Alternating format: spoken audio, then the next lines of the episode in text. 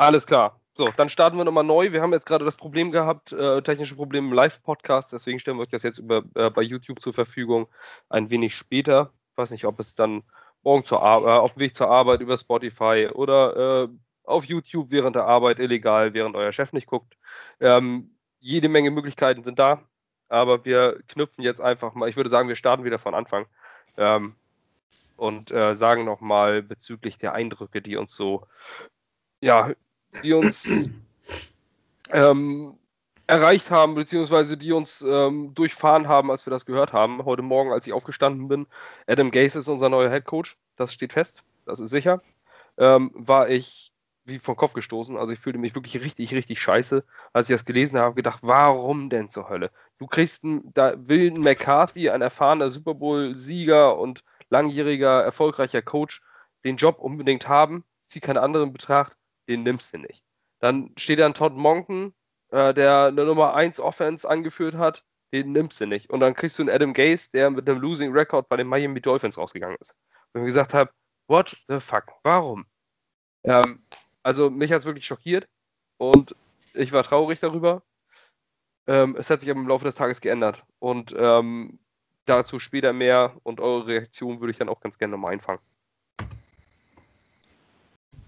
Ja, bei mir war es ähnlich. Ich bin mit einem schlechten Gefühl ins Bett gegangen.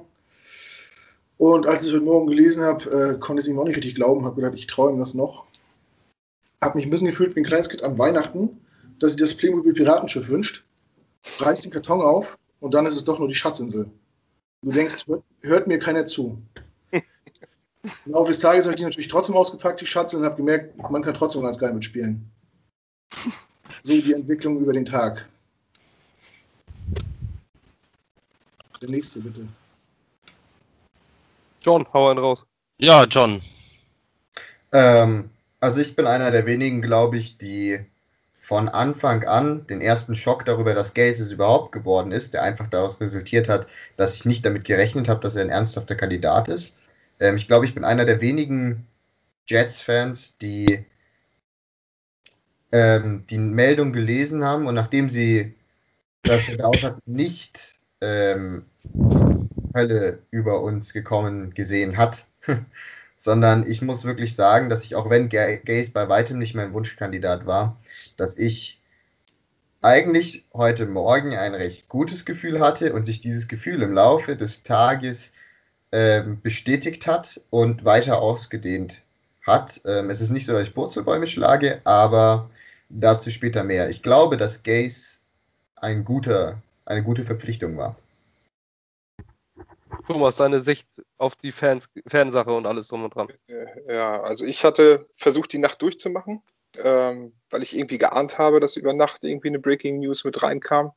Hab's nicht geschafft, bin dann doch eingepennt, heute Morgen das Handy mit aufgemacht, äh, gesehen, dass wir einen neuen Headcoach haben und mich erstmal über diese Tatsache gefreut und ähm, dass man einfach da jetzt einen Haken dran gemacht hat und sagen kann, so, okay, diese Personalsituation ist schon mal mitgelöst. Ob es jetzt der Wunschkandidat ist, das sei dahingestellt.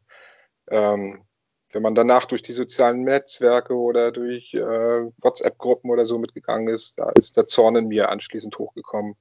Weil ich finde, kein Mensch hat das verdient. Er ist ein, äh, ein Trainer unserer Footballmannschaft, unser Franchise ähm, geworden und den mit einem Shitstorm, so wie es äh, viele äh, aus Amerika gemacht haben, auch viele Leute, die wir so persönlich mit kennen, wo man das eigentlich gar nicht gedacht hätte. Irgendwie, das hat mich schon echt sauer gemacht heute Morgen. Das Gefühl hat sich auch über den ganzen Tag gehalten. Und äh, so wie vielleicht auch bei einigen von uns die erste Enttäuschung, was ja auch mit sein kann, weil es vielleicht nicht der Wunschkandidat geworden ist, äh, jetzt so langsam abgefallen ist und man sich mit der Situation anfreundet, das wäre, glaube ich, aus meiner Sicht der richtige Weg gewesen. Und ja, ich hoffe mal, dass er nicht unbedingt alles gelesen hat, was heute so in den sozialen Netzwerken drin gewesen ist. Ich glaube, ich persönlich hätte schon bald überhaupt gar keinen Bock mehr auf den Scheiß. Ähm, Thomas, aber kurz kannst du deine Kamera noch so ein Stückchen hochdrehen. Ich sehe nur bis zur Nase einmal und das filmt jetzt ja von meinem. Das andere andersrum. hoch. Das andere hoch. Das war runter. Jo. Ja. So? So ist gut. So ist richtig. Okay. Hm? Ja, Heiko. Ja, was soll ich sagen? Heute früh aufgestanden, den Namen Gaze gelesen und äh, gedacht, warum der? Warum? Was, was hat der, was die anderen nicht haben? Ähm, du hattest zwei, zwar riskante Optionen, aber vielleicht moving forward Optionen im Sinne des modernen Football. Du hattest eine erfahrene Option ähm, mit mehr Erfahrung, als man sich wünschen kann. Mit äh, einer großen Vita mit vielen Erfolgen. Dann hattest du vielleicht noch so ähm, die langweilige Option, sage ich jetzt mal, hier Offense Coordinator Monken. Wobei äh, McCarthy auch langweilig gewesen wäre, aber eben safe. Ja, und dann hattest du noch Gaze. So, und den nehmen die. Ähm, ich verstehe es nicht. Ich habe dann auch ähm, über den Tag hinweg versucht, mich da zu motivieren, ähm, anders an die Sache ranzugehen. Ähm, eben dann mit dieser, hey, der ist jetzt unser Coach und äh, wir unterstützen den Einstellung. Aber ich verstehe nicht, warum er es geworden ist. Ich verstehe den Plan eventuell dahinter, ähm, dass man ihm nachsagt, er könnte junge Quarterbacks entwickeln. Ähm, und ja, unter ihm hatte Cutler seine zweitbeste Saison, unter ihm hatte Tannehill seine beste Saison. Ähm, es mag eine Entwicklung von Quarterbacks sein, aber die beste Saison von Tannehill ist wahrscheinlich die 12, 13 beste von Aaron Rodgers. Also man muss ja überlegen, wo man sich hier, äh, wo man sich hier bewegt. Ich verstehe es einfach nicht. Warum Gays? Also ich versuche hinter den Plan zu kommen, der da drin steckt und hole mir ganz viele Einflüsse, Meinungen, Infos, versuche mir daraus meine zu bilden, komme auf keinen grünen Zweig. Ähm, und deswegen ist meine Laune entsprechend schlecht eigentlich. Ähm, ich dachte eigentlich, wenn wir einen neuen Coach haben, ähm, mache ich den ganzen Tag Flickflacks in der Arbeit. Ähm, dem war nicht so. Es ist jetzt wieder die Einstellung, in die Saison zu gehen. Hoffe auf das Beste, aber rechne mit dem Schlimmsten. Und ich glaube, dieses Gefühl hätte ich bei keinem anderen Coach gehabt, sondern wäre da mit mehr Optimismus rangegangen. So ging es mir heute. Oder geht es mir immer noch? Aber vielleicht äh, kann dieser Podcast und Meinungen über Gays hier äh, mich ein bisschen, ein bisschen nach oben holen. Natürlich. Ja, möglicherweise. Ähm, ich bin ja jemand, der gesagt hat gestern im Podcast, äh, noch vor dem Hiring, ähm, dass ich meine technischen Geräte zerstören werde, wenn es Adam Gaze ist. Ihr seht, ich sitze noch vor diesem Tablet. mein Handy läuft auch noch. ähm, ich habe mich. Ähm, ja, ich habe mich tatsächlich damit so ein bisschen äh, hingesetzt, habe gedacht, so, wonach bewertet man immer so einen Coach? Und habe ich mir gedacht, ich versuche das mal ein bisschen, bisschen objektiver mal daran zu gehen. Ähm, weil dieser ganze Shitstorm, alles, was sie geschrieben haben, war doch alles sehr plump. Also ohne dass jetzt äh, jemand wirklich schlagkräftige Argumente bringen konnte. Auch äh, im Locked on Jets Podcast habe ich das gehört, das war auch stumpf, obwohl die eigentlich relativ gut sind. Da war einfach nur so, so 0 15 Argumente und jemand sagt, der ist schlecht, weil. Der ist schlecht, weil. Also dieses weil, diese Begründung, die fehlte immer. Und da habe ich gedacht, bei mir war das genauso. Auch so ein subjektives Ding. Und da habe ich gedacht, Mensch, setz dich jetzt mal hin und machst das objektiv und machst einfach mal Pro- und Kontra-Argumente. Und äh, ich habe mir so einen Zettel zusammengeschrieben, ich weiß nicht, wenn man es jetzt hier sieht, das ist die Seite der Pro-Argumente und auf der anderen Seite die Seite der Kontra-Argumente. So, kann man jetzt schon sehen, da überwiegen die Pro-Argumente. Ich habe mich selber gefragt, warum eigentlich? Ähm, und wir können ja erstmal ähm, damit eigentlich Kontra, das Schlechte ist immer vom Guten. Ja, ein 23, 26 Rekord und Miami ist jetzt nicht unbedingt durchschlagend. Gerade wenn man die Miami Offense gesehen hat, die letzten drei Jahre, das war schon kacke hart an der Grenze zur Arbeitsverweigerung. Ähm, allerdings liegt es auch daran, dass dort ein Ryan Tannehill sitzt. Ein Ryan Tannehill, der von 48 Spielen nur 24 gemacht hat. Also sprich nur 50 Prozent, weil er, äh, weil er Mr. Glass ist und sich wirklich ständig verletzt. Ähm, dann wurde allerdings, dass, ob man das jetzt nur als ähm, Kontraargument, ja, doch sehe ich so, äh, hat er sich Jay Cutler geholt. Und ähm, er hatte eine persönliche ähm, Möglichkeit mitzuentscheiden, mehr als er die, sie jetzt bei den Jets bekommen wird. Äh, sprich, er hatte ähm, teilweise äh, General Manager Funktion ähm, und holt sich einen Jay Cutler. So, und Jay Cutler ist ja nun wirklich der äh, personifizierte Kackhaufen. Und das hat er auch da gezeigt.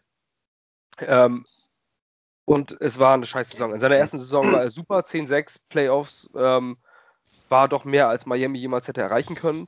Dann das Folgejahr war eine 6-10 mit Jay Cutler. Das war letztes Jahr, ja, also man, jeder, der es gesehen hat, das war furchtbarer Football, was Miami gespielt hat. Ähm, und dieses Jahr haben sie ja deutlich über ihren Möglichkeiten gespielt, obwohl sich ein Ryan Tannehill verletzt hat. Ähm, aber wen holen sie? Brock Osweiler. So, wo du sagst, so, Alter, der darf überhaupt noch Quarterback in der Liga spielen und äh, der wird der Starter, alles klar. Sie haben auch über ihre Möglichkeiten gespielt, aber sie sind vorletztes Jahr, glaube ich, ja, genau, 27, dieses Jahr 29. Der, äh, in der Offense gewesen. So, und dann sagt man, der ist Offensive-Minded Coach und macht die Play-Callings. Sagt man sich, warum wird der nur 29.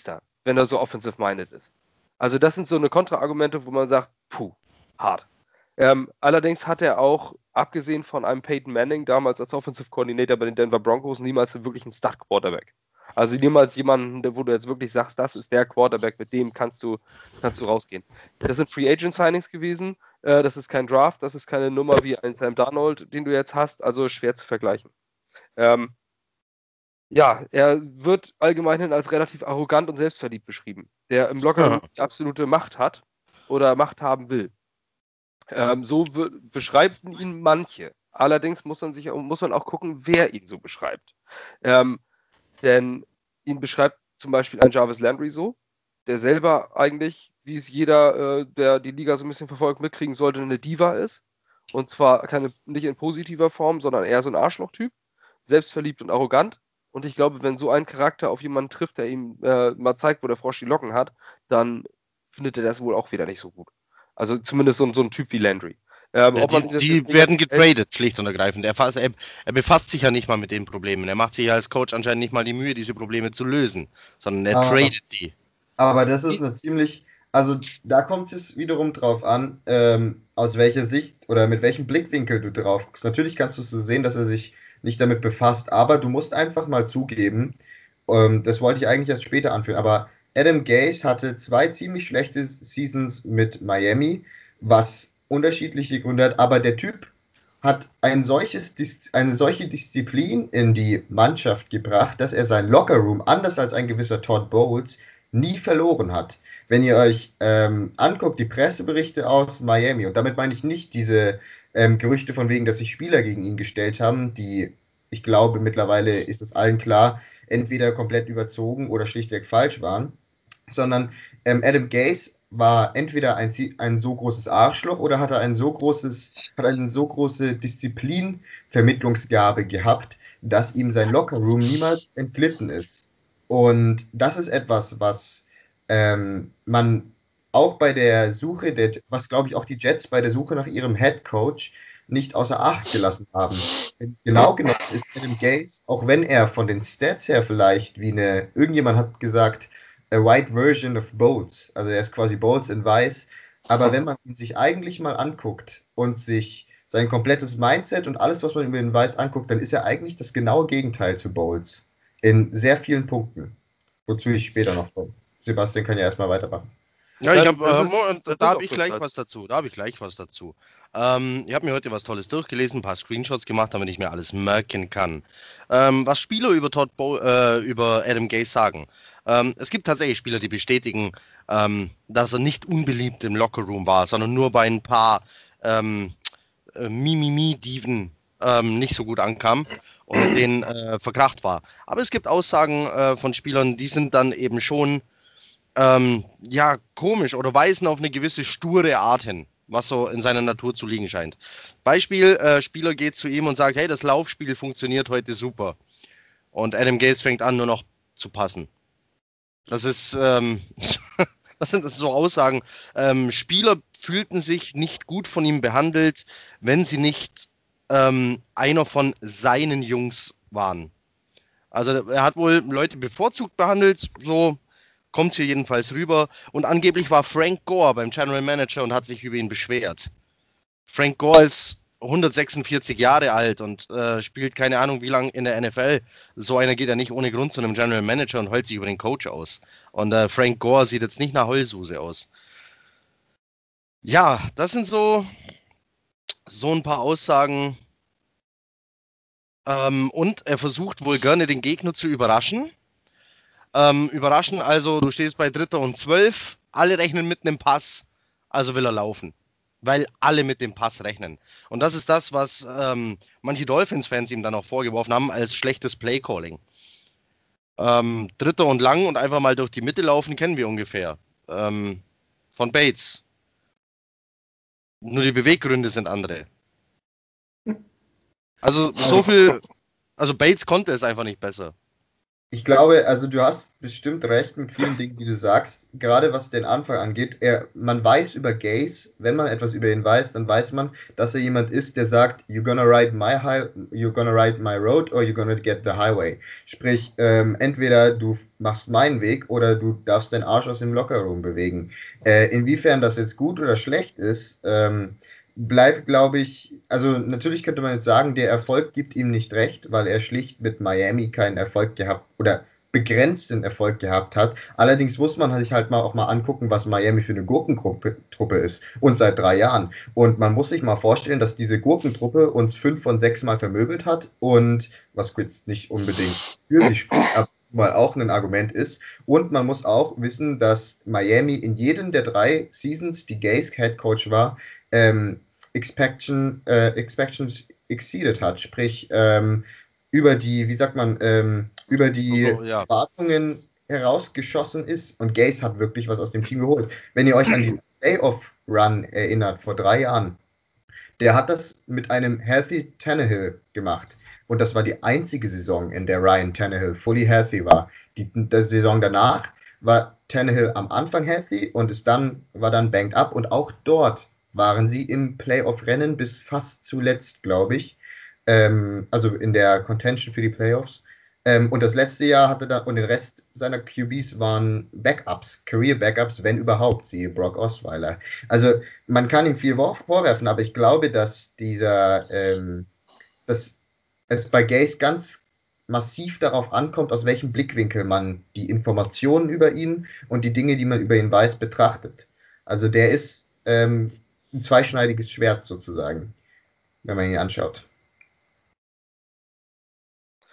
Ja, also das sind jetzt zumindest so die Kontrapunkte. Ich weiß nicht, Knut, hast du, hast du noch irgendwie einen besonderen Kontrapunkt oder so? Oder Thomas, auch irgendjemand, wo man sagt, so, Mensch, das passt bei mir bei Gates überhaupt nicht?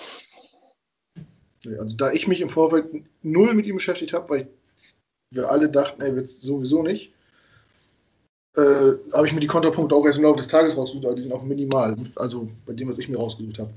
Bei mir war es so, ich habe mir heute auf dem Weg zur Arbeit nochmal überlegt, ähm, was wollen wir eigentlich oder was suchen wir eigentlich? Oder ich persönlich. Jeder hat ja so seine Attribute, die wichtig sind. Und ich mir dafür wollen einen jungen Coach oder ich wollte einen jungen Coach, trifft es halbwegs. Ich wollte jemanden mit NFL-Erfahrung, hat er, sogar als Head Coach. Und ich wollte einen Trainer, der den Ball bewegen kann. Und das kann er. So. Natürlich, die Zahlen sprechen gegen ihn von der Statistik. Aber wie ihr das schon gesagt habt, äh, äh, jetzt in dieser Saison mit der Mannschaft, wo ich im Vorfeld dachte, die Jets sind den Dolphins vom Talent her des Rosters überlegen, äh, sieben Siege rauszuholen, mit 13-0 zu starten, die Patriots zu schlagen. Also denke ich, hat er aus, aus dem, was ihm gegeben wurde, viel rausgeholt. Und äh, dann ist mir noch was eingefallen der kennt ja unsere Division in- und auswendig. Der hat uns zweimal geschlagen. Das heißt, also die Saison. Der, die weiß, Saison, auch, ja. er, der weiß auch, wo er da den Hebel ansetzen muss. Der kennt ja unsere Schwächen vielleicht besser als wir selber. Der kennt unsere Division-Rivalen. Wir haben sechs Spiele gegen die. Äh, das ist vielleicht auch ein Argument, was für ihn spricht. Zumindest in der ersten Saison. Diese Divisional Games sind ja extrem wichtig die zählen ja quasi doppelt, wenn du so willst. Das kann vielleicht in der Saison äh, ein Vorteil auch sein. Bevor wir vielleicht zum Positiven umswitchen, ich habe einen riesigen Kontrapunkt eigentlich mit Gaze. Und auch ich, als jemand, der eigentlich über den Tag hinaus Gaze hm, die meiste Zeit verteidigt hat, es gibt einen großen Punkt, der mich an ihm stört. Oder was heißt mich an ihm stört, der ihn unbequem macht. Und zwar im wahrsten Sinne des Wortes. Und zwar mit Gaze musst du meiner Meinung nach recht schnell, und recht schnell meine ich in diesem, ähm, in diesem Falle erste Saison, vielleicht noch zweite, recht schnell auf, guten, auf gute Bahn rutschen. Sprich, du musst recht schnell gewinnen. Denn Gaze hat eine Entschuldigung, aber Scheißbeziehung zu den Medien und wir wissen, wie die New Yorker Medien sind. Ähm, genauso hat er, ja, also das ist wirklich, ähm, das ist echt mutig vom Front Office, dass man jemanden mit dem Charakter von Gaze, wenn ihr euch mal die Pressekonferenzen von dem Typen in Miami angeguckt habt, weiß nicht, ob ihr gemacht habt, aber der Typ kann Presse nicht ausstehen und anders als Bowles, der einfach die Klappe hält ähm, und einen Satz Antworten gibt, lässt er das auch richtig raus. Also ich glaube, ähm, Adam Gaze, ähm, so tough er vielleicht im Lockerroom sein das wird eine sehr, ähm, sehr ähm, bipolare Beziehung mit New York, den New Yorker Fans und den New Yorker Medien. Auch wenn ich nicht glaube, dass er großen Fakt drauf gibt, was die Fans über ihn denken, aber nichtsdestotrotz, wenn die Jets unter ihm längere Zeit ähm, nicht erfolgreich sind, könnte das Ganze knallen. Das ist ein großer Kontrapunkt, den ich sehe. Aber das, das würde bei jedem anderen Coach genau das, der gleiche Fall mit sein. Ich meine, die Ausgangssituation, wir haben Sam Darnold, wir haben 100 Millionen äh, an, an Cap Space mit drin, wir haben den dritten Pick im, im Draft mit drin. Also jeder, der jetzt irgendwo unser neuer Coach geworden wäre, hätte doch das gleiche Ding. Die sind jetzt zum Siegen verdammt. Und da ist es ja. unterm Strich total egal, wer da jetzt als Name ist. Was, was wäre denn gewesen, wenn äh, McCaffrey mit der, mit einer negativen Bilanz aus der ersten Saison gegangen ist und der hätte sich Spieler mit rangeholt, irgendwie von, von großem Format mit hin? Hätte er das gleiche Problem gehabt. Aber es ging mir weniger darum, du hast recht, ich sehe das so wie du, aber es ging mir weniger darum, dass er gewinnen muss, weil das muss jeder Coach, der herkommt, sondern darum, wie er damit umgehen wird, wenn er nicht gewinnt. Ähm, damit ist er nämlich, darin ist er nämlich nicht gut. Und wir wissen, wozu die Jets-Fans imstande sind, wenn die einen Coach nicht haben wollen. Ich sage nur Fire Itzig Banner über dem Flugzeug oder was das war. Also ähm, insofern glaube ich einfach, dass er nicht gut, oder ich weiß, oder jeder weiß, der ihn kennt, dass er nicht gut im Umgang mit Medien ist und im Umgang mit den Fans. Und das könnte ihm eventuell einen Stolperstein in seiner Jets-Karriere ähm, vor die Füße werfen. Darauf hat sich er angespielt. Vielleicht kriegt er ähm, ja noch einen Berater an die Seite gestellt. Ja, oder fünf. Ähm, Securities, die ihn von der Presse fernhalten. Ähm, so, äh, ich habe äh, gerade was geschickt bekommen. Ähm, daher wir nicht live sind, werden wir jetzt über WhatsApp äh, mit Kommentaren versorgt. So, ähm, Matzisch, Matze, erstmal danke für die Infos. Schickt mir gerade Interview-Aussagen von Sam Darnold über Adam Gaze. Ähm, weiß nicht, ob jemand von euch was gelesen hat oder mitbekommen hat. Gerade eben, ja. Ja, ja also ich versuche mal so das Wichtigste rauszuziehen. Ähm, den Daily News sagte er, I couldn't be more excited. I'm super pumped. Uh, couldn't be more stoked for the opportunity. He's a good guy. Excitement and passion, and passion that he has for the game is very contagious. So, um, he's very fiery, haben wir hier noch. I love that about him. I love the passion that he brings. Äh, ich versuche nur die wichtigsten Sachen rauszuholen. Um, really looking forward to hearing his ideas in terms of running an offense. Ja, also er freut sich offensichtlich drauf, äh, ziemlich aufgeregt zu sein darüber. Also ich sag mal so, es wäre auch dumm, wenn er sagen würde, ne, ich finde das Gaze Hiring ziemlich kacke. Ne? Naja, also, aber, aber er, er, lobt, aber, er, lobt den, er lobt den ja hier äh, in, in hunderten Sätzen über den ja. Klee. Er könnte, sich auch einfach, er könnte sich auch einfach vor die Presse stellen und sagen, ja, finde ich gut. Und dann wieder gehen. Also, ja, ähm, wenn aber ich, ich finde, das, ich, ähm, lass ja. mich das so kurz zusammenfassen. Ja, ähm, ich habe jetzt nämlich gerade gelesen, dass, äh, dass die Entscheidung gestern Abend daran hing, sie haben Sam Darnold dran zitiert.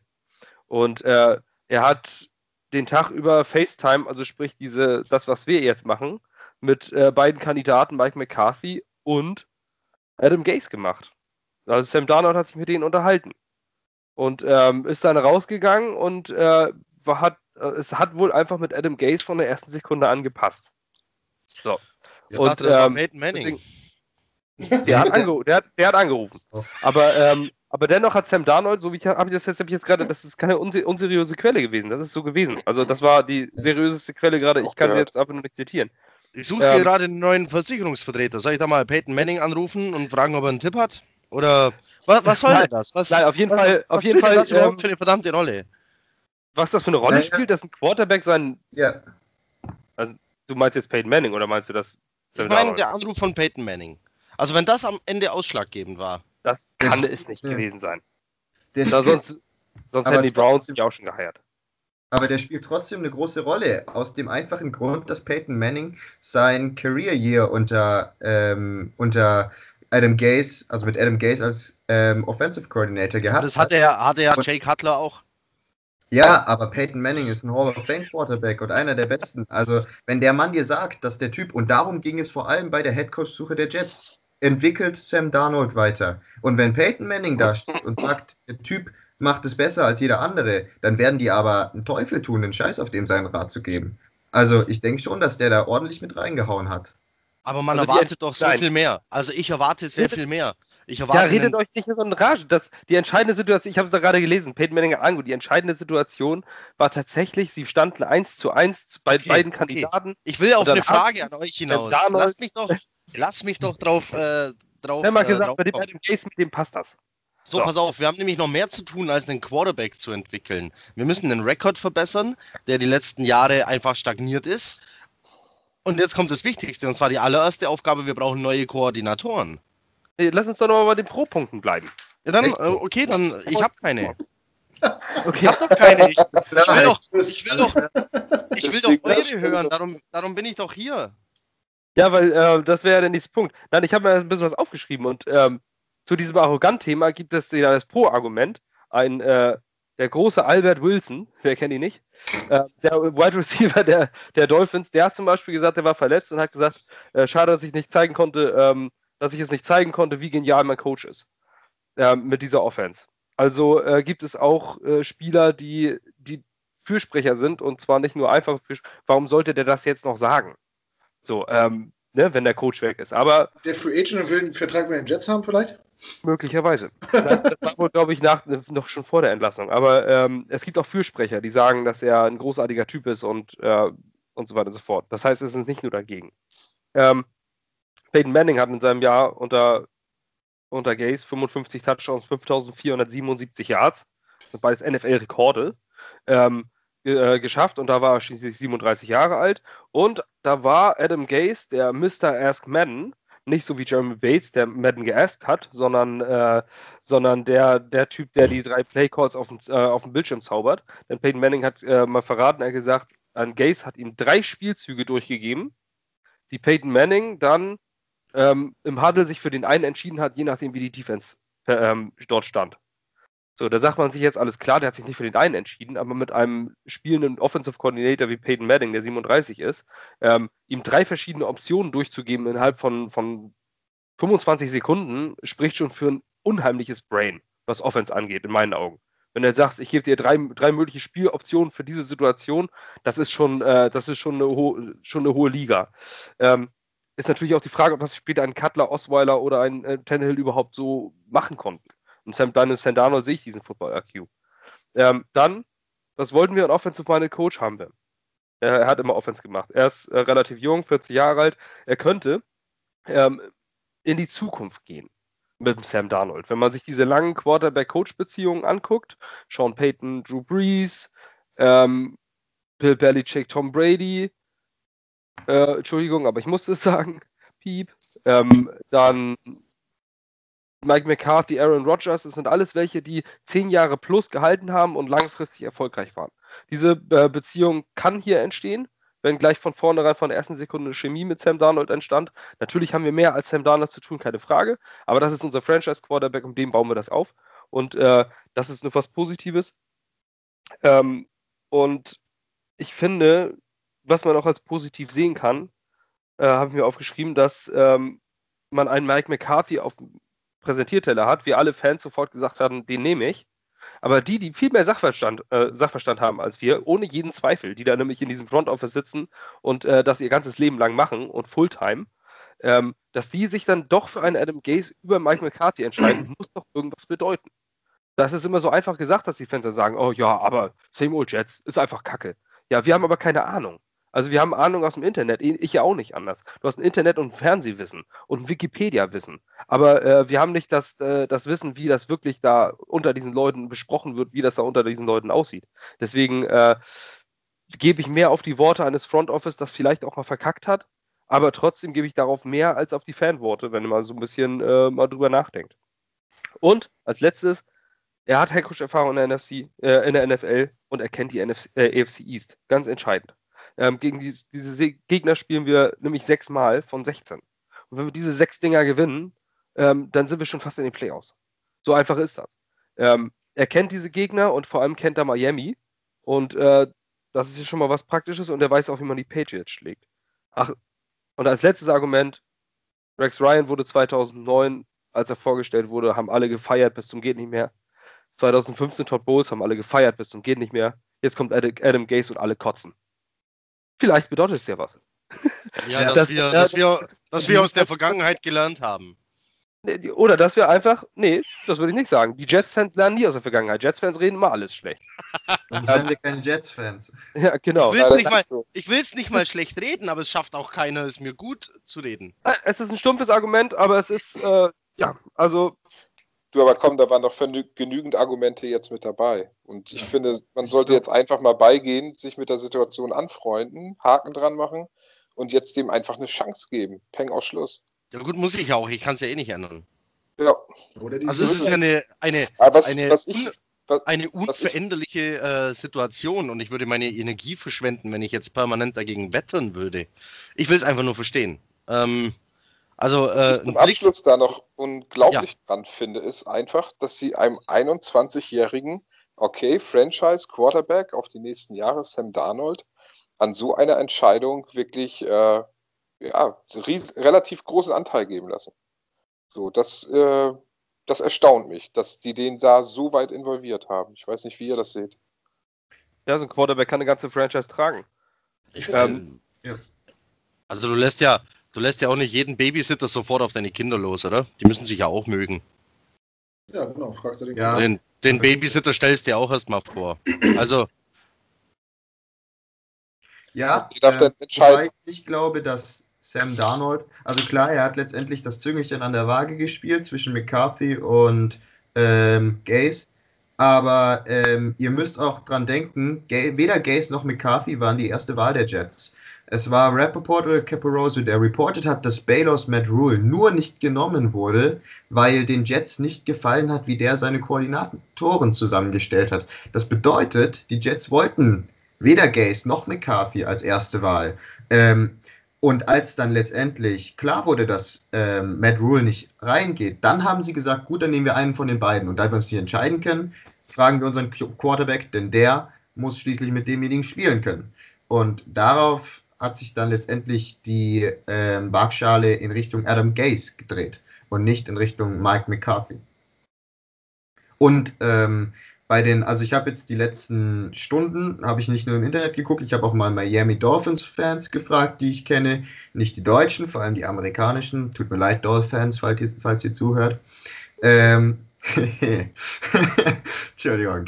Ähm, also ich habe auch Dolphins Fans gefragt und die meisten, es stimmt nicht, dass die Fans Gays raushaben wollten. Die meisten haben wirklich gesagt, dass Gaze mehr aus dem Roster gemacht hat, als jemand, als jeder gedacht hätte. Und eigentlich sind die meisten, zumindest mit denen ich gesprochen habe, wirklich enttäuscht davon, dass man Gaze hat gehen lassen. Einer hat gesagt, ähm, they fired him for all the wrong reasons. Also die haben den gehen lassen für genau die falschen Gründe. Und klar, wenn man sich jetzt mal seinen oberflächlichen Headcoach-Record bei den Dolphins anguckt, der ist scheiße. Aber jetzt guckt euch halt mal an, was für ein Team die Dolphins sind. Und das ist auch mein größter Pro-Punkt. Der Typ hat es geschafft, mehr als zwei Siege pro Saison aus den Dolphins rauszukommen und sie in die Playoffs zu führen. Das musst du erst mal machen. Ähm, der Typ hat eine eiserne Disziplin, Entschuldigung, aber da, auch wenn Heiko da dagegen spricht, aber für mich ist das klar ein riesen Pro-Argument, vor allem nach der Sache mit Boats jetzt. Es sind ja auch immer mehr Reports ähm, hervorgekommen, dass Bowles ähm, wohl, also dass die Gutmütigkeit und die Play ähm, Spielernähe von Bowles von vielen Spielern ausgenutzt worden wäre, was ja auch verschiedene Beispiele zeigen. Ich sage nur Mohammed Wilkerson die letzten Jahre oder auch diese Saison, ähm, das Trumaine Johnson. Und ähm, das wird einem Adam Gase mit ziemlicher Sicherheit nicht garantieren. Ähm, und außerdem glaube ich, dass Adam Gase einer von den zwei besten Quarterback-Flüsterern war, die ähm, zu uns zur Verfügung standen. Der andere ist jetzt Head Coach bei den Cardinals und scheint da zumindest nach dem, wenn das, was man hört, war, ist ziemlich zu verkacken, finde ich. Aber gut. Ähm, und das ist Cliff Kingsbury und der andere ist Adam Gase. Äh, niemand hat eine solche ähm, Erfolgsgeschichte, was das, die Entwicklung von jungen oder nicht mehr ganz so jungen, siehe Peyton Manning Quarterbacks angeht, äh, wie Adam Gase oder kaum jemand.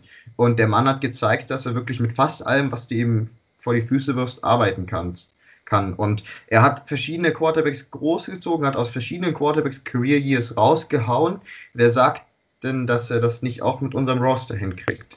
Und auch wenn, meine, wenn er nicht meine erste Wahl war, ich finde, dass wir mit Adam Gase eine sehr realistische Chance haben, etwas auf ähm, die AFC East äh, zu übernehmen. Sprich, eine, ich will jetzt nicht von einer Dynasty zu reden, aber wenn alles in uns in die Karten spielt, wenn Adam Gase seine selbstgemachten Versprechen hält und wenn wir ein bisschen Glück haben und Sam Darnold sich in die Richtung entwickelt, wie wir denken, dann könnte Ace und Darnold ein Gespann für die Sterne werden. Also ähm, das, diese Quarterback-Flüsterei scheint dem Mann wirklich in die Wiege gelegt zu sein. Und das sind so meine großen Pro-Punkte für ihn. Und auch wenn es negative Punkte gibt, ich sage, ich bin überhaupt nicht, auch wenn ich ein Gaze-Fan bin, ähm, sage ich gar nicht, dass der Mann perfekt ist.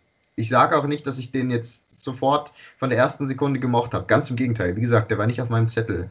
Aber ich sage, dass Gaze gut genug ist, ähm, dass man ihm eine Chance geben sollte und dass er ein, ein High Ceiling und ein Low Floor hat. Wenn ihr versteht, was ich meine. Also er kann, wenn alles ausspielt, kann der richtig groß werden mit uns. Wenn es schief geht, kann er nicht viel schlimmer als Boats sein. Einen zweiten Rich Kotite haben wir auf keinen Fall. Das sind meine abschließenden Worte zu Adam Gaze. Und auch wenn Heiko nicht überzeugt guckt, ähm, wer weiß, was du nächsten Januar sagst. Aber Ja, da- also Heiko, ich erla- Heiko war ich erlaube- überzeugt von Cliff Kingsbury und ich jetzt, werfe jetzt einmal kurz ein, Walter Football, eine. Äußerst renommierte Seite und äh, zu, zu Draft Scouts etc. wird auch gerne offiziell auch manchmal so rangezogen, auch wenn es eine äh, Fanseite ist, aber sie ist, hat wirklich mit die größte Reichweite überhaupt. Gibt dem Jets Hiring von Head Coach Gadam Gaze eine Note A. Ähm, schreibt äh, als letzten Satz, Gaze will be able to help Darnold take the next step. This is fantastic hire, fully worthy of an A+. Gleichzeitig geben sie Hiring zum Beispiel Todd Bowles bei den Buccaneers als Defensive Coordinator ein A. Ähm, also relativ differenziert alles. Und die schreiben bei Cliff Kingsbury Hiring Head Coach F.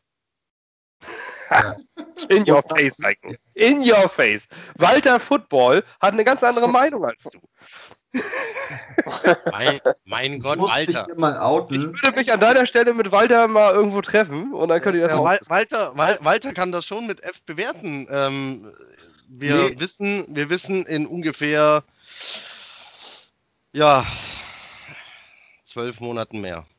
Ja, ich Ah, muss auch jeden Fall. sagen, Auf jeden. Fall, ich, ich war angepisst und als mein Abschluss dazu, ich bin doch jetzt irgendwie doch relativ positiv gestimmt. Man muss vielleicht immer den Blickwinkel ändern oder mal von aus einer anderen Seite sehen. Du sagst zum Beispiel, äh, die Spieler sagen, er ist, er ist arrogant. Aber zwischen Selbstbewusstsein und Arroganz ist ein schmaler Grad. Und wer nicht gut mit ihm ist, kann das vielleicht auch falsch interpretieren. Ähm, auf Sachen, was Spieler sagen in, in, in Interviews, ob Sandana sagt, er ist der Geilste und ich freue mich wie Sau. Sind wir ehrlich, äh, kein NFL-Spieler oder Coach wird in einer Pressekonferenz oder im Interview äh, jemals das sagen, was er denkt, sondern er wird das sagen, was die PR-Perlen vorlegt. Denke ich. Das ist alles so gefaked, das wissen die, die wissen, was sie sagen müssen, die wissen, wie sie sich verkaufen müssen. Da wird niemals eine Kritik äußern und sagen, oh, ich bin skeptisch, ob das passt oder nicht. außer du heißt Marshall Lynch. Oder.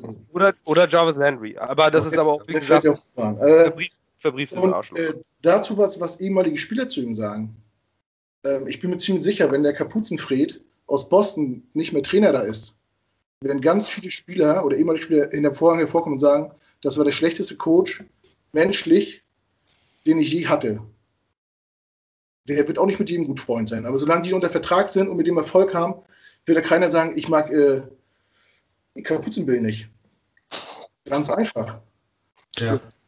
Ich habe hier noch eine Meldung, dass äh, Adam Gase äh, will äh, Darren Ritchie äh, mitbringen. Wer ist denn das? Der Special Teams Coach der Dolphins. Brauchen wir nicht. Brauchen wir doch gar nicht. Ein Ähm, Coach, ein Coach denke nimmt ich seinen auch. eigenen Step, das ist immer so. Das ist, das ist immer so und das wird auch immer so bleiben. Und man kann sich darüber jetzt aufregen, ja oder nein. Auch ein Brent Boyer finde ich, äh, man sagt jetzt, oh, das war ja so eine tolle Saison. Die beiden Jahre davor war die, unsere Spe- Special Team super kacke. Da weiß ich jetzt nicht, äh, das ist wieder ein ähnliches Ding. Also ähm, ich würde das jetzt nicht, nicht überbewerten. Ja, also ähm, ich habe ein ganz großes Problem, das ich mit Gaze habe vergessen. Das tut mir jetzt gerade voll leid, denn eigentlich wollte ich als erstes sagen, und zwar, dass der den Offensive Coordinator aus Miami mitnimmt. Also sorry, aber ähm, ich bin, also ich weiß, wir brauchen einen neuen, aber der, ähm, nee, Das ist also eine Wurst. bitte? Das ist eine Wurst. Ja, der ist voll, der ist voll scheiße. Außerdem ähm, callt Gaze sowieso die Offensive Plays selber. Also, ähm, sorry. Ähm, das ist übrigens auch noch ein großer Pro-Punkt von ihm, dass er seine Plays selber callt, weil er das nämlich bedeutet, selbst wenn wir jetzt Erfolg haben mit einem anderen Offensive Coordinator und der irgendwann abgeht zu einem anderen Team, bleibt uns trotzdem die Off Offensive Philo Philosophy mit Gaze erhalten. Das ist, glaube ich, wichtig für die Stabilität von Darnold. Ähm, ja. Aber der OC ist trotzdem scheiße, den er mitnehmen will. Finde ich nicht gut. Dann ändert sich ja nichts, ne? Ja, aber finde ich trotzdem nicht gut. Ja, also äh, pass mal auf, dieser Rizzi, Rizzi, ähm, der wurde interviewt gestern anscheinend von den Dolphins für ihren eigenen vakanten Headcoach-Job. So, wenn ich den Tweet jetzt hier richtig interpretiere, kommt Rizzi zu den Jets oder will zu den Jets, wenn er den Headcoach-Posten bei den Dolphins nicht bekommt. Ja gut, sonst ist ja auch nicht mehr viel zu haben, ne? Cincinnati. Ja. Der Ich meine, basically, er, ist, er ist der Coach und wenn er seine Leute und er hält, hält den Kopf dafür hin, dann soll er auch äh, seinen äh, Coaching-Staff zusammenstellen dürfen. Das war bei, das war nach dem Rex Ryan Todd Bowles Wechsel auch. Äh, ein Coach nimmt seinen eigenen Staff und die Leute, mit denen er vertraulich zusammenarbeitet und nicht die irgendwie gute Statistiken abgeliefert haben. Er muss ja auch überlegen, wenn du im Vorstand äh, bist oder sowas mit ein paar Leuten, ähm, mit denen du gut zusammengearbeitet hast und du gehst vielleicht zu einer anderen Firma, dann äh, würdest du auch am liebsten die mitnehmen, mit denen du schon vertraut bist und wo. Aber mal ganz davon ab, der Offensive Coordinator spielt, glaube ich, ähnlich wie in der Todd Bowles Defense, in einer Adam Gaze Offense gar nicht so diese riesige Rolle. Äh, weil Adam Gaze ist der Playcaller. Adam Gaze macht die Playcalls, Adam Gaze macht den Gameplan. Ich glaube, das ist mehr ein Offensive Assistant, als das wirklich dieser Fulltime Offensive Coordinator ist. Ähm, deswegen würde ich das nicht zu sehr überbewerten. Aber ein Upgrade zu Jeremy Bates ist, glaube ich, jeder. Außer, Außer Arizona. Außer Steven Wilkes vielleicht. Aber das ist eine andere Nummer. Ähm, ja, also das würde ich jetzt nicht überbewerten. Ganz legitim. Viel entscheidender finde ich einen Defensive Coordinator, weil der wirklich ganz, ganz viel auf, ganz, ganz viel übernehmen muss äh, in einem, bei einem Offensive-Minded Head Coach, der auch die Offensive Playcalls übernimmt. Dann brauchst du einen fast zweiten Head Coach, der dann der Defensive Coordinator ist. Und da müssen wir drauf gucken, wer da mitkommt. jeder Und da ist ein Name in dem Mix, und zwar Greg Williams, und da Oh. gebe ich gerne an Knut weiter. Ja, bitte. Ich will ihn nicht. Das war kurz und schmerzlos. Hast Danke, du Knut. heute mal geäußert? Du, Äh, Knut, komm, äh, nein, Knut, erzähl, erzähl ruhig, warum. Äh, ist eine interessante Geschichte. Ähm, war ich genauso entsetzt. Äh, damals bin ich auch bis heute wie du. Und ich bin, ähm, ich bin einer Meinung mit dir. Also hau raus. Ja, wann weiß ich, wann war das? 2011? Zwölf. Ah, nein, zwölf waren sie dann äh, gesperrt, also war es elf. Ja. Also, äh, Greg Williams, seinerzeit Defense-Koordinator bei den Saints, mit dem Head Coach Sean Payton, hat angeblich äh, der Defense oder seinen Defense-Playern ein Kopfgeld versprochen oder auch gezahlt, wenn sie dafür gesorgt haben, dass Gegenspieler im Spiel verletzt worden sind und nicht weiterspielen durften. Und ich glaube, er und Sean Payton wurde, wurden dafür für eine Saison gesperrt. Die Saints Ja. haben haufenweise Draftpicks verloren und mussten auch viel, viel Kohle bezahlen.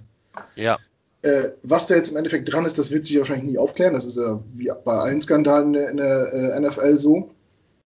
Aber ich denke schon, dass was dran war. Und so einen Typen möchte ich einfach nicht in Grün und Weiß bei uns an der Linie stehen sehen. also Cool. es war ja, war ja auf jeden Fall was dran. Ähm, Greg Williams, Greg Williams wurde, glaube ich, auf unbestimmte Zeit gesperrt, aber dann äh, irgendwann begnadigt sozusagen. Der kam relativ schnell, glaube ich, sogar wieder zurück. Ja. Ähm, involviert waren damals äh, bis zu 27 Spieler, die äh, Geld oder Preise äh, bekommen haben. Und wenn ich Falls mir das vorstelle, äh, ich habe 25 Jahre Fußball gespielt, auch wenn man das mir jetzt vielleicht nicht mehr ansieht. Äh, wenn man als Mannschaft gegen eine andere Mannschaft spielt, ist Respekt immer das, was ganz oben stehen muss. Und wenn ich mir vorstelle, dass mein Trainer oder der gegnerische Trainer seine Spieler anfeuert, andere zu verletzen, damit die nicht weiterspielen können, da kommt mir die Galle hoch. Das geht gar nicht. Das ist unterste Kanone. Also, tut mir leid. Ich habe kein- Ähm, also, dass Greg Will Williams eine dumme Sau ist, ist, glaube ich, außer Frage, wenn er sowas fordert. Ähm, der hat trotzdem eine fachliche Kompetenz. Ich will ihn aber auch nicht. Aber mein Hauptgrund ist nicht, was er auf persönlicher Ebene mit den Spielern abgekaspert hat, sondern ein ganz anderes Problem. Und da kommt vielleicht auch Basti ins Spiel. Der Dude, der rennt nämlich eine 4-3-Defense. Und das ist eine andere Defense, als wir haben. Was das für die Leute, die jetzt nicht so viel damit am Hut haben, bedeutet, erkläre ich ganz kurz. Basti kann sagen, wenn ich Mist erzähle. Ähm, die Umstellung von der Defense, die mit einem Greg Williams Hire ähm, einhergehen würde. Ich glaube, die Jets haben eine 3-4-Defense seit 2008, wenn ich es richtig im Kopf habe. Ähm, diese Umstellung würde unter anderem bedeuten, dass wir ziemlich viele, wenn nicht alle unserer D-Linemen verscherbeln könnten eigentlich, weil die nicht für eine 4-3-Defense gemacht sind. Hinten bei den Cornerbacks und Safeties wäre kein Problem, aber ähm, vorne in der D-Line und bei den Linebackern ist das ein Riesenproblem, wenn jemand so eine Defense umstellt. Das bedeutet, unsere doch eigentlich recht passable Defense, zumindest von den Namen, wäre einem komplett Umschwung unterworfen, was auch mit 100 Mille nicht so einfach ist innerhalb einer Offseason. Sollte Greg Williams wirklich kommen und Defensive Coordinator werden bei den Jets, dann würden viele D-Linemen ihren Job verlieren. Ich glaube auch fest daran, dass unter anderem die Big Cat dann getradet würde, werden würde, Leonard Williams. Wir würden Henry Anderson verlieren, weil der hat diese Transition schon bei den Colts nicht mitgemacht. Ähm, oder hat versucht, sie mitzumachen, das aber nicht geschafft. Irgendwie so, deswegen ist er bei uns gelandet. Also, ähm, das wäre ein brutaler ähm, Umschwung in der Defense und ich glaube nicht, dass es Sinn machen würde, diesen Umschwung zu machen. Ich sehe da eher einen gewissen Vance Joseph im Vordergrund, den ich gerne als Defensive Coordinator hätte. Ja, absolut, also absolut richtig. Du hast, um das kurz zu machen, der Unterschied zwischen 4-3 und 3-4 Defense ist, äh, du hast auf einer 3-4 Defense drei Defensive Linemen äh, und da sind die Pass Rusher in der Regel die Outside Linebacker, sprich die drei, die vier. So, hast, baust du jetzt um auf eine 4-3 Defense, hast du den Pass Rusher in der Regel den Defensive End. Da sind die Linebacker, die Outside Linebacker eher auf Pass Coverage, auf Run Stop etc. ausgelegt und nicht auf diese, nicht auf diese Nummer. Sprich, es ist ein ganz anderer Playing-Style, den sie da vorne haben. Du musst andere Spieler haben. Du brauchst einen, äh, du brauchst Defensive Ends, die Pass-Rusher sind. Ähm, die Körper sind ganz anders ausgestattet. Eine 4-3-Defense, wo du vier Defensive Linemen hast, hast du eher den schnellen Skill äh, Defensive End, während du als Defensive Tackles diese typischen, äh, diese typische Mischung hast aus einem Defensive Tackle und einem Defensive End. Jemand, der auch mal durchgehen kann. Siehe Rams, ein Aaron Donald oder sowas, der so ein athletischer der Defensive Tackle ist. Während du in der 3-4 Defense einen klassischen Nose Tackle hast, wie unseren Steve McLendon, der nicht zum Quarterback kommt, weil er fett und langsam ist, aber zwei Gaps auf einmal zumacht. Ähm, sie damals ein Vince Wilfork oder sowas. Also so eine, so eine, so eine Körpermaschinen, die einfach, also es sind völlig unterschiedliche Spielertypen und wie du sagst, John, da müssen wir eigentlich komplett umtauschen. Ich persönlich bin eher ein, bin großer Fan von der 4-3-Defense, heißt aber nicht, dass ich sie bei den Jets haben möchte. Weil wir dann wirklich so einen personalen, äh, personellen totalen Umbruch haben. Vance Joseph, der bei den äh, Broncos ja nur krachend gescheitert ist als Head Coach, ist einer der, ist ein ganz großartiger Defensive Coordinator und Defensive Mind und ein unheimlich netter Kerl. Wenn man den so aus diversen, der ist unheimlich beliebt bei den Spielern, ähm, er kriegt das Headcoaching einfach nur nicht hin. Ähnlich wie ein Todd Bowles, dem ich jetzt übrigens alles, alles Gute in Tampa Bay wünsche. Und Ja. ich hoffe wirklich, dass er, dass er diesen Kackhaufen von Buccaneers Defense auf die Spur kriegt. Ähm, und ich glaube, wenn es einen gibt, der richtig ist, so eine Kack-Defense wieder in die Spur zu bringen, dann ist es Todd Bowles. Und ich wünsche ihm da wirklich alles Gute. Vance Joseph ist ein ähnlicher Charakter, ähnlicher Typ.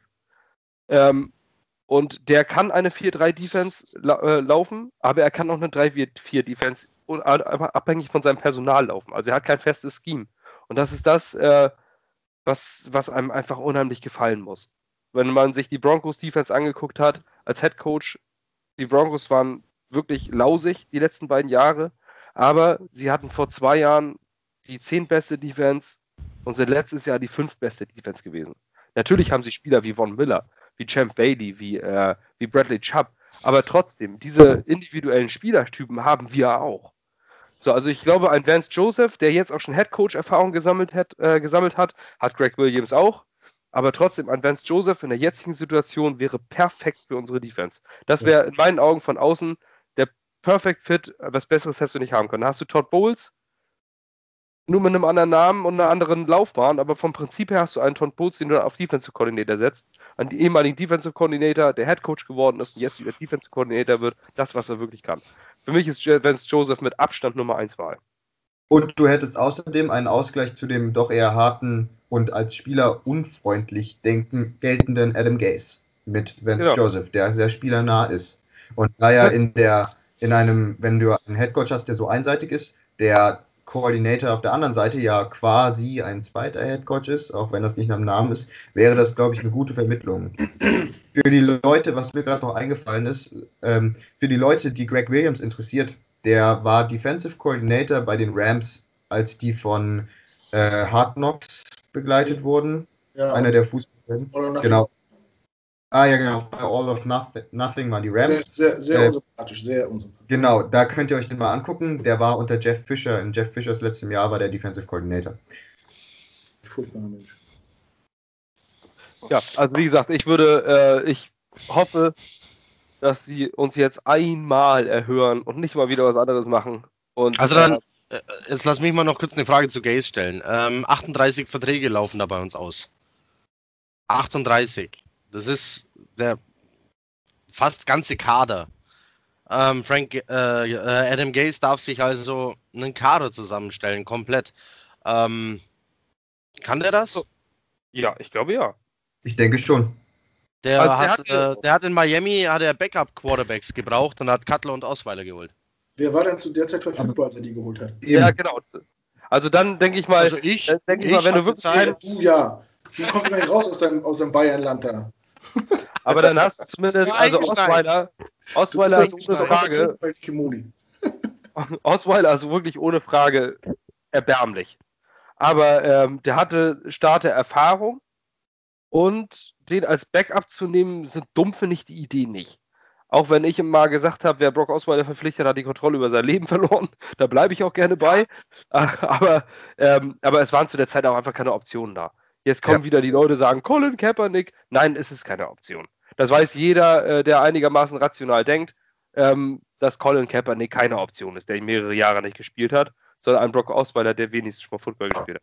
Ich will das jetzt nicht an diesen Personalien festmachen, aber ich glaube, dass ein Adam Gase mit einem Sam Darnold und äh, Chris Herndon und äh, einem Robbie Anderson so als Cornerstones ähm, doch schon äh, was zusammenstellen kann. Also ich würde das ich würde das gar nicht so schlecht finden. In der Defense haben wir unsere Skillplayer unter Vertrag. Wir werden auf jeden Fall nochmal einen Podcast machen müssen und beschäftigen uns dann mit Spielern, von denen wir glauben, dass sie verlängert werden müssen. Ja. Aber vielleicht ja. bringt er da was. Auf jeden Fall. So ein, äh, so ein bisschen, also Nummer 1 Receiver. Der ist ja nie da. Ja. Was, Apropos, Leute, wisst ihr, was ich glaube? Entschuldigung, dass ich jetzt voll reinplatze. Aber wisst ihr, was das Hiring von Adam Gase, glaube ich, für die Kaderplanung bedeutet, was richtig wichtig ist? Robbie Anderson wird nicht verlängert. Glaube ich hiermit. Wegen? Ist bekannt, dass der nicht mit Dieven umgehen kann. Und man kann über Robbie Anderson und sein Potenzial sagen, was der will. Der Typ ist kein einfacher Charakter. Ich glaube nicht, dass Gase den Gamble macht und Anderson behält. Dann legt den Second Round Tender auf Robbie Anderson. Irgendjemand wird ihn holen für einen Second Round Pick. Kann ich mir vorstellen dass jemand ja, äh, Robbie Anderson für Zeit. Würde ich jetzt gar nicht so einen schlechten Move finden. Second Round Pick für Robbie Anderson zu kriegen, wäre ich nicht unzufrieden. Also ich glaube, ja, Robbie Anderson wird nicht retained. Wenn ich mir die letzten Spiele angucke von Sam Darnold, dann wird spätestens er ein riesengroßes Penis in den Raum werfen, wenn es heißt, Robbie Anderson wird nicht verlängert. Ah, das Nur weil, du, nur weil du gerne jemand zu jemandem wirfst, heißt es nicht, dass du ihn gerne magst. Ja. Und wenn ich mal kurz daran erinnern darf, dass der Typ vor laufender Kamera gespielt hat, in die Pro Bowl zu kommen, also. Äh, Sa Sam, Sam Darnold wird ähm, Jamal Adams dabei assistieren, Spieler zu rekrutieren. Ja, dann wird das mal Zeit. So, hat er gesagt. In einem Interview. Habe ich hier gedacht. Dann, dann hau mal einen raus. Nutzt dein Fame, Sven. Sven Arnold, alter Spielervermittler. Sven Arnold. Ja, ist so ein New Yorker Zeiter. Wir haben versucht, einfach Ja, äh, ich, ähm, in den USA die Namen einfach ein bisschen deutscher zu gestalten, damit wir uns äh, bei diesem ganzen Englischgerede auch mal wieder heimisch fühlen. Da waren dann, äh, dann, wird dann, waren dann Jörg Adams und Sven Arnold unsere Lieder. Der Sven. Ja. Ja, gut. Insider. Und der Linebacker Jordan, Jordan Jürgens. äh, ist, ist, ist Gaze nicht vom gleichen College wie Levon Bell? Ja, Michigan. Ja. Wollte nur, wollte nur kurz. Oh, das wird Machthaber freuen. Allerdings ist Le'Veon Bell jetzt ja auch nicht unbedingt eine nicht Eintracht-Stickerei. Ich habe nur, eine- ich hab nur eine Frage nach einem College gestellt. Was ist denn mit euch los? Ich war aber auch schon mal mit einem Typen auf der Schule, den ich aber bis heute kacke finde. Wir waren auf der selben Schule, ja. Der hat mich Wahnsinn. damals halt Nackenschläge immer gegeben. Am Nacken? Denkst du, denkst du Ja. Adam Gaze hat schon damals Livian Bell Nackenschläge gegeben? Ja, das glaube ich nicht. Aber es heißt, vielleicht, andersrum. ach, da ist aber wieder so ein Strohhalm hier. Äh, Tyron Matthew war auch LSU und Jamal auch. Haben wir gesagt, das wird's, deswegen kommt er. War auch nichts. Oh, erinnere mich nicht dran, das war schlimm. Ja. Das sind alles Bastis Voraussagen, die da nicht eintreffen. Ja, ich zieh Genau, meine aus und auf Voraussetzung- den Markt und meine- so. Meine Voraussagen, äh, Voraussagen waren auch schon heute Nacht, wenn sie Cliff Kingsbury als Headcoach vorstellen. Meine nächste Kingsbury. Voraussage war jetzt definitiv McCarthy. Ja, Ja, ich aber war bei das mir war- genauso. Ja. Dolphins Ich Free Agents, die Interesse daran haben, weiter unter Gaze zu spielen. Quarterback Brock Osweiler. Tight End Gray. Right Tackle James. James ist vielleicht ein bisschen interessant. Ja, der Rest nicht. Jeder, jeder. O-Liner, der irgendwie zwei gesunde Beine hat, ist interessant für uns. Er ist right, right Tackle, dann kannst du endlich Brent Quelly entlassen. Wenn wir Brent Quelly entlassen, dann ich mache hier so ein so kann man ja. mache ich die äh, Brent Quelly Entlassungsparty bei mir zu Hause. ah, stopp, nochmal. Sag das bitte nochmal. Wenn, wenn der entlassen wird, dann schmeißt du bei dir Nicht, zu wenn Hause. Vertrag ausläuft. Wenn Brent Quelly entlassen wird, dann äh, würde ich gerne eine Brent Quelly Entlassungsparty bei mir zu Hause Ach, schmeißen. würde ich gerne. Das klingt ja schon wieder ganz anders. Würde ich gerne. Es Wisst ist, ihr, wo der na, wohnt? Da fährt nicht mal Bus. Seit, deiner Bartaussage, Heiko, halte ich mich mit Aussagen im Podcast, auf dem man mich festnageln kann, dann noch ein bisschen zurück. Als wenn da einer kommen würde nach Beutzenburg zu einer Party. nach Beutzenburg. Gibt super Fliesen. Okay, Jungs. Und es ist Ich sagen, wir Schluss, oder? Der Ja. Thomas, der Thomas, der hat sich da heimlich still und leise, hat der zugehört, sich köstlich amüsiert, wie wir uns gegenseitig hier bashen. Ähm, Thomas, hat es dir wenigstens trotzdem Spaß gemacht hier? Mir hat Spaß gemacht, ja. Na, also, ja, es das war ist ganz doch was. interessant, das so mit, mitzuerleben. Ja. Ja, es ist nichts anderes als äh, in diversen Gruppen, ähm, egal auf welcher Plattform. Nur kann man hier direkter sein und ausführlicher. Ja, und die Beleidigungen kommen schneller. Ja, reicht jetzt gerade fast die Zeitstunde. Wir haben jetzt 58 Minuten 30. Äh, ich denke, damit wir das gleich noch uploaden können und dass die, äh, die Leute im Front Office und äh, ESPN und sowas sich auch noch rechtzeitig angucken können, ähm, müssen wir das dann Ist denn euer nächster Podcast zum Thema äh, Free Agents oder was habt ihr angedacht? Oder? Free, also Vertragsverlängerung? Äh, wir haben es jetzt noch nicht fest geplant, aber es wäre so eine, wäre so eine Idee, das zu machen, ne? Dass man jetzt, wo, wenn der Coaching-Staff bald steht, dass man, ähm, ob man jetzt nur jeden Koordinator nochmal besprechen muss, steht auf einem anderen Blatt. Ähm, ich werde nochmal einen Artikel schreiben zu äh, Free Agents, also nicht zu den Namen, sondern was sind Free Agents eigentlich, weil es ja unterschiedliche Formen von Free Agents gibt. Dass das äh, manche nochmal lesen, Unrestricted Free Agents, Restricted Free Agents, Exclusive Right Free Agents. Was bedeutet ein Tender, Second Round Tender und so weiter und so fort bei den Restricted Free Agents. Das schreibe ich nochmal. Hast du eine Schreibkraft zu Hause? Äh, ich- Oder, Ich- oder, so, oder so ein Praktikant auf Arbeit? Das wäre mal ganz schön. Ich, würde, ich hätte ganz gern so einen Hilfsaffen.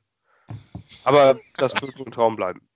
äh, nein, also ich schreibe dazu nochmal an. Danach würde ich sagen, dass wir nochmal so einen Podcast äh, machen zu den Free Agents. Wer wird bei uns Free Agent? Wen können wir uns vorstellen? Allerdings ist es auch immer schwierig, weil jetzt in den Playoffs sind, laufen noch Verlängerungen von Verträgen und sowas. Und ähm, wo man, der, der Free Agent, der jetzt unser Ziel sein könnte, könnte morgen bei seinem alten Team wieder unter Vertrag stehen. Ähm, Ja. Finde ich wirklich schwierig. Nur Ich mal sag als, als, als Gedankenanstoß für den Podcast, der sich dann um Vertragsverlängerung handelt, äh, unsere Situation auf Backup Quarterback. Nur mal so, auch für die Ja, ja. Zuschauer. So als Ist Ist Rettungsfall. doch, ist doch schon geklärt mit Brock Osweiler. Streit oder sowas. Web, Web, Web und Osweiler. Also Also ich deswegen mache ich jetzt, ich mache jetzt die Prognose. ich bin McCown. Hört mir zu, wir werden Brock Osweiler als Backup-Quarterback garantiert sein. Nein. Ja, Soll Ich ich möchte gerne Josh McCown behalten für Ich wollte, ich will, ihr wisst, ja, ich wollte es einfach nur sagen, weil ich immer Unrecht habe. Meine Prognose ist, dass der alte Peyton Manning, ob es dieses oder nächstes Jahr ist, dem guten Adam Gase nochmal einen Call gibt und dann unser Quarterback-Coach wird. Unter Das- Gase. Sensationell. Ja. Damit hat McCown hat- wieder keinen oder dir So, ähm, anscheinend fängt der Alkohol langsam an zu wirken hier, deswegen breche ich jetzt an dieser Stelle ab. Äh, So, schade, dass es live nicht geklappt hat. Äh, ich äh, versuche an der Technik zu arbeiten. Ähm, Delan. oder schmeiß alles weg hier. Bitte? Delan. Ja, ich versuch's. Äh, Nochmal. Ähm, wir wünschen allen, die das hier sehen, einen guten Abend, eine gute Nacht, einen guten Morgen, je nachdem, wann ihr euch das anguckt, anhört. Vielen Dank für die Aufmerksamkeit. Es war uns ein Fest. Macht es gut. Chat up. Shut up. Ja. so, äh, Gehen wir runter? nee. Wie, nee.